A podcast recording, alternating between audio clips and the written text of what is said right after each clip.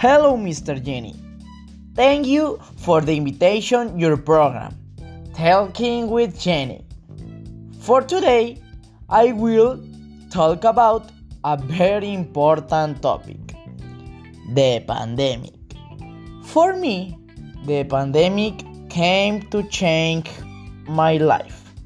The school, my training, and much more suspended to the pandemic. My family and me, at the first, we take it lightweight.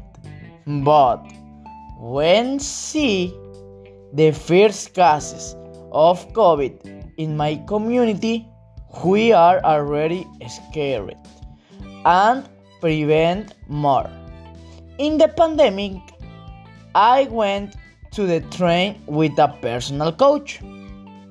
I feel it helped me a lot. I became stronger and in good fitness.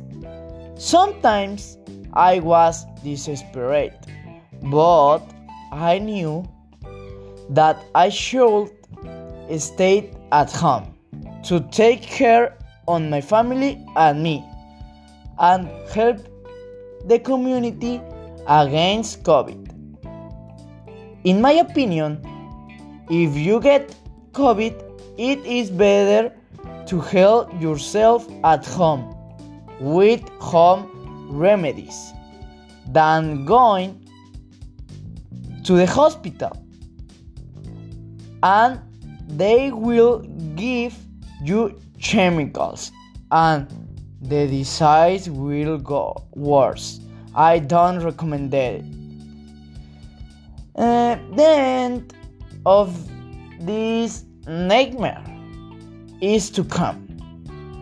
With the vaccines will help to return to normality. In these times, you have to believe in God.